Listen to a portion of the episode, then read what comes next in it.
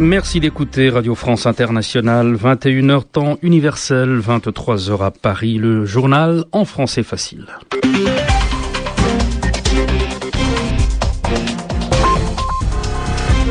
Kasongo Mwema Yamba Yamba avec Thomas Billet. Bonsoir. Bonsoir Kassango.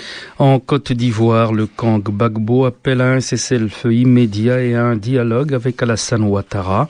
Après Douekoué, Daloa et Bondoukou, les forces républicaines, ex-forces nouvelles, sont entrées aujourd'hui à Abengourou, à 220 km au nord-est d'Abidjan. La démission du gouvernement syrien a été acceptée pour la première fois depuis le début des manifestations.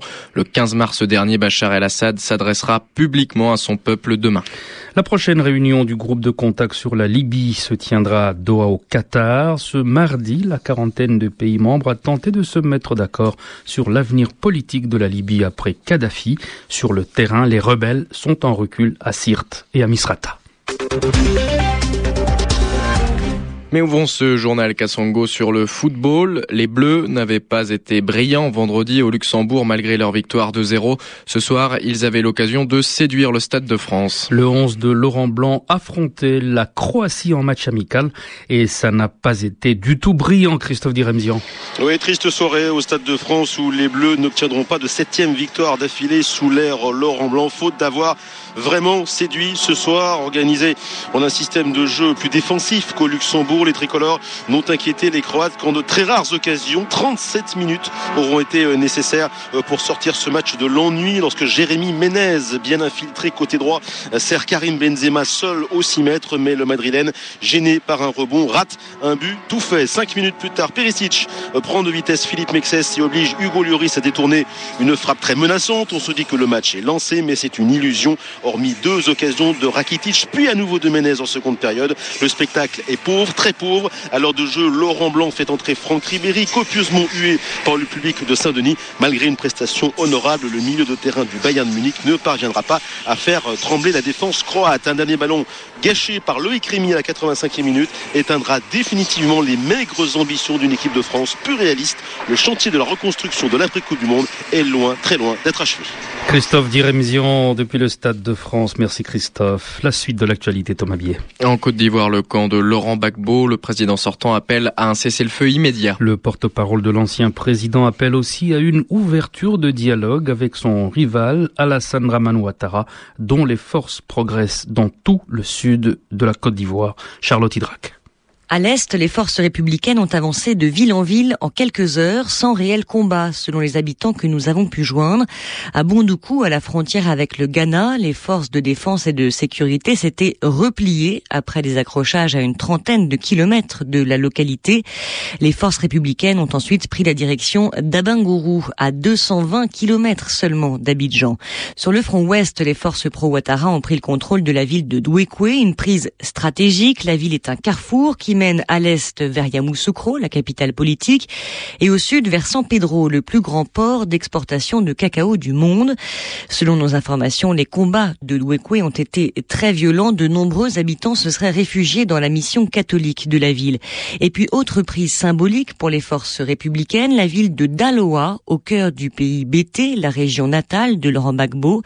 Reste à savoir si le camp du président sortant va lancer une contre-offensive. Selon son porte-parole, Awadon Mélo, les rebelles n'ont pas le monopole de la violence. Dans le camp Ouattara, on estime ce soir que les voies pacifiques de sortie de crise en Côte d'Ivoire ont toutes été épuisées.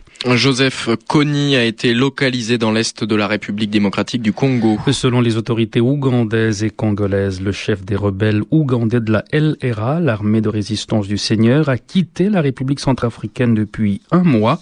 Son retour en RDC pourrait compliquer les efforts des Nations Unies pour stabiliser la région des Grands Lacs. En Syrie, le président Bachar al-Assad a accepté la démission du gouvernement dirigé depuis 2003 par Mohamed Nadji Otri. Et pour la première fois depuis le début des manifestations le 15 mars dernier, Bachar al-Assad s'adressera publiquement à son peuple et ce sera demain mercredi. La situation reste tendue à Bahreïn après la proclamation de l'état d'urgence. Depuis la mi-février, des manifestations contre la monarchie al-Khalifa qui règne depuis 1783 se sont étendues à tout le petit royaume Les concessions octroyées par le roi, notamment les aides sociales, n'ont pas calmé les manifestants qui réclament toujours des réformes politiques et sociales. On part en Libye où les insurgés ont reculé dans l'est du pays sous le feu des forces loyalistes qui protègent Sirte, la ville natale du guide libyen, ville dont ils voulaient s'emparer. Ils ont aussi perdu Misrata à l'est de Tripoli et craignent désormais des massacres dans la ville de Misrata, donc où les chars de Kadhafi sont entrés ce matin et où ils tirent à l'aveuglette. Une série de violentes explosions ont été entendues ce soir à Tripoli et dans ses environs suite à des raids de la coalition internationale. Une coalition dont le groupe de contact sur la Libye s'est réuni pour la première fois aujourd'hui à Londres. Une quarantaine de pays et d'organisations devaient se mettre d'accord sur l'avenir politique de la Libye après Kadhafi. Franck Velrabo. Consensus, c'est le mot qui résume ce mardi soir l'impression qu'ont voulu donner les participants à ce sommet de Londres. Un accord en trois temps avec d'abord la nécessité de poursuivre les bombardements sous le contrôle de l'OTAN jusqu'au respect total des résolutions de l'ONU par le colonel Kadhafi. En parallèle, les pays présents à Londres sont appelés à envisager l'envoi d'aide humanitaire dans les villes passées sous contrôle des insurgés. Enfin, il faut réfléchir à l'avenir de la Libye, un avenir, comme l'ont répété à l'unisson les ministres américains, britanniques et français des Affaires étrangères, qui relève en dernier ressort des Libyens eux-mêmes. De l'aveu d'Alain Juppé, le sort de Muammar Kadhafi n'aurait pas été évoqué. On sait toutefois que l'Italie, l'un des alliés européens du régime libyen jusqu'à récemment, serait favorable à une solution de départ négociée pour le colonel libyen. Reste que ce sommet aura été marqué aussi par l'absence de l'Union africaine. Les divergences au sein des États membres de cette union sur l'opération en cours expliqueraient que la chaise de son président Jean Ping soit restée vide. Au final, même si la Ligue arabe était représentée, c'est le Qatar qui aura joué le rôle principal d'acteur non occidental dans ce dossier libyen, à tel point que la prochaine réunion du groupe de contact, l'échelon politique chargé de réfléchir au futur de la Libye, se tiendra à Doha, la capitale de ce petit émirat. Franck Veyrabo, Londres, RFI. Et les choses ne semblent pas s'arranger qu'à Songo, à la centrale nucléaire de Fukushima au Japon. Oui, les barres de combustible dans les réacteurs 1, 2 et 3 de la centrale sont endommagées et des fuites sont hautement probables. Le gouvernement japonais s'est placé en état d'alerte maximale. Naoto Kan a dû présenter ses excuses. Pour le premier ministre japonais, l'évaluation des risques au moment de l'installation de la centrale a été mal faite le rendez-vous de Wall Street. À présent, la bourse de New York, Pierre-Yves Dugas. L'indice Dow Jones regagne 81 points ce soir et revient à 12 279, mais encore dans un volume modéré de quelques 800 millions de titres seulement sur le New York Stock Exchange. L'indice du marché Nasdaq a repris 26 points et finit à 2757.